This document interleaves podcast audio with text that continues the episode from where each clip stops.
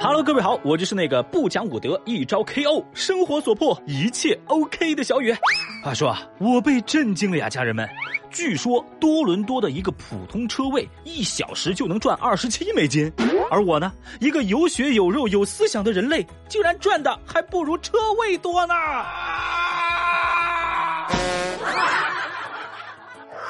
微博三百七十九万人关注，睡前玩手机八分钟，兴奋超过一小时。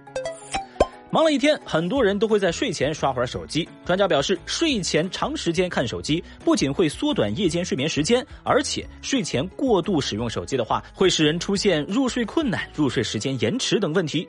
而手机屏幕发出的光不仅会让大脑兴奋，影响睡眠，也会影响你的情绪，甚至可能会出现焦虑、抑郁症。哦，一项医学研究就发现，视神经细胞只要受到蓝光八分钟的刺激，就会让身体持续兴。奋超过一小时而造成生物钟的混乱。消息一出啊，相关词条立即登顶了热搜。成吨的网友表示：“太有同感了呀！熬夜玩手机的科学依据，我们找到了，盘他！”有不少网友看到这条热搜之后，纷纷转发留言说：“啊，有一种突然被 Q 到的感觉。”那从大家热烈的讨论和积极的转发当中就看得出来，睡前一直玩手机已经是个比较普遍的现象了。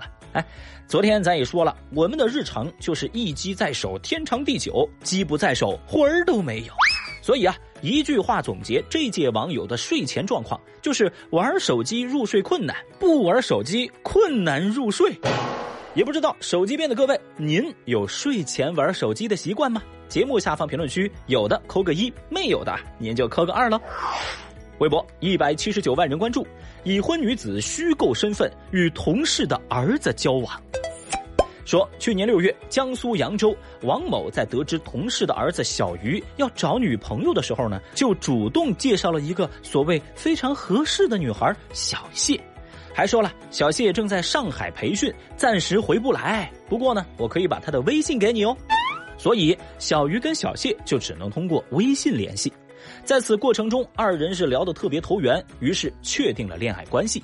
为了讨女朋友的欢心，这小鱼啊是隔三差五就给对方发红包，前后半年在小谢的身上花了十多万，甚至自己还欠下了不少的网贷。后来，直到小鱼妈妈五十岁生日的时候，家人发现小谢送来的这个金手镯呀是假的。这家里人呢就问小鱼说。你这个女朋友怎么那么不靠谱啊？你俩不是聊挺好吗？见过面了没？哪怕是视频通过话没有啊？这一连串的问题问下来，小鱼傻了，好像似乎可能也许如果自己跟对方啊，从来都只是在微信上文字交流，小鱼这边打过去的视频电话，对方都以各种理由给拒绝了。关键呢，这小谢还时不时撒娇卖萌，诱导小鱼发红包。哎呀！梳理到这儿，小鱼自己都回过味儿来了，这事儿不对劲呐。好，那接下来的剧情，我相信各位也猜得到啦。在拨打了幺幺零之后，民警调查发现，那个媒人王某十分的可疑。随后，就在这个王某的手机里发现了小谢的微信号。原来啊，这二十七岁的王某在婚后夫妻感情不和，为寻刺激就虚构了身份和小鱼去交往，而且这个王某还特地用丈夫的手机号去注册微信，添加小鱼为好友。在审讯当中，王某说自己这么做就是想玩一下，后来发现那小伙子一直发红包，那不要白不要嘛，结果前前后后就收了人家十万多。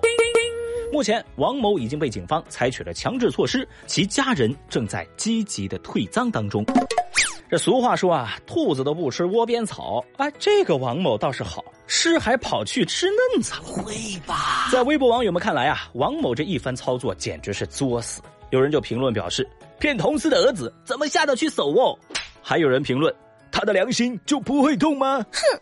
这王某的心痛不痛？小雨我不知道，但我相信她的老公现在应该很心痛，那太痛了嘛！正所谓生活圈不大不小，被绿的事儿家喻户晓。工作时贪黑起早，老婆却在外乱搞，坑爹呀！发生这样的事情啊，不仅老公受伤了，同事受伤了，同事的儿子也受伤了。所以啊，说什么相爱的轰轰烈烈，不过是算计的明明白白。我太难了。这世界上最遥远的距离，不是谁大谁小，而是有人钱多，有人钱少。所以说，家人们，这个故事又又又又又一次告诉我们那个道理了：交友需谨慎，网恋不赚钱。微博一百二十九万人关注，博主套路骗子八百元，报警捐赠。最近，浙江杭州男子刘某到派出所报警说，他套路了一个骗子八百块。哎，此话怎讲呢？话说，刘先生呢是一个网红博主，他有一天收到一个陌生的私信，对方希望刘先生帮忙推广一个活动，只要转发即可获得八百块的推广费。刘先生答应的爽快，哎，对方呢付钱也付的爽快，直接就转账过来了。但是后来刘先生发现要推广的这个内容是一个转发抽奖的骗局。然后他就没有去转发相关内容，而对方发现这个情况之后就恼羞成怒了，扬言要去公安局报案，要把刘先生给抓起来。哦，这对方去没去咱不知道，但是刘先生这边呢倒是第一时间去了派出所报案了。之后警方联系到平台，将骗子的账户封号，而刘先生也把八百块钱所谓的推广费捐献给了慈善基金会。嘿，有一说一啊，刘先生这干得漂亮啊！来。让我们为他的善良和手法点赞。Excellent。话说啊，骗子被反杀之后还扬言报警，其实这就勾起小雨我的好奇了。你说啊，如果骗子真要是报警了，那他会在电话里怎么说呢？警察叔叔好，我是骗子，我被骗了，你来帮帮我吧。神经病啊！说起来，见过被对方忽悠然后打钱的骗子，但是这一上来先打钱给你的骗子，咱倒是没怎么见过啊。而网友们也在给刘先生点赞的同时，也表示说，骗人的时候觉得自己玩得起，被骗了就玩不起了，什么玩意儿？我不能想象。有人也提醒到，时刻警惕网络诈骗，绝不助纣为虐。可以说吧，这件事情的结局引起了集体舒适，可算是让骗子尝到被骗的滋味了。再说了，本来骗人就够丢人的了，没想到骗人不成还反被骗。小雨希望啊，这样的骗子给我来一打，好吧？哦，对了，最后呢，小雨我还有一个疑问，就是骗了骗子，算不算骗子啊？你别笑。OK，节目最后还有一个事情想跟大家一块来讨论一下啊。微博四十七万人关注，代表建议取消醉驾型危险驾驶罪。最近，全国人大代表朱列玉表示，建议取消醉驾入刑。他说了，取消醉驾型危险驾驶罪，并不意味着对酒后驾驶的不法行为不予追究。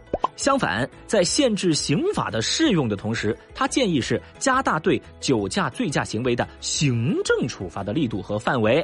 他建议取消醉驾型危险驾驶罪。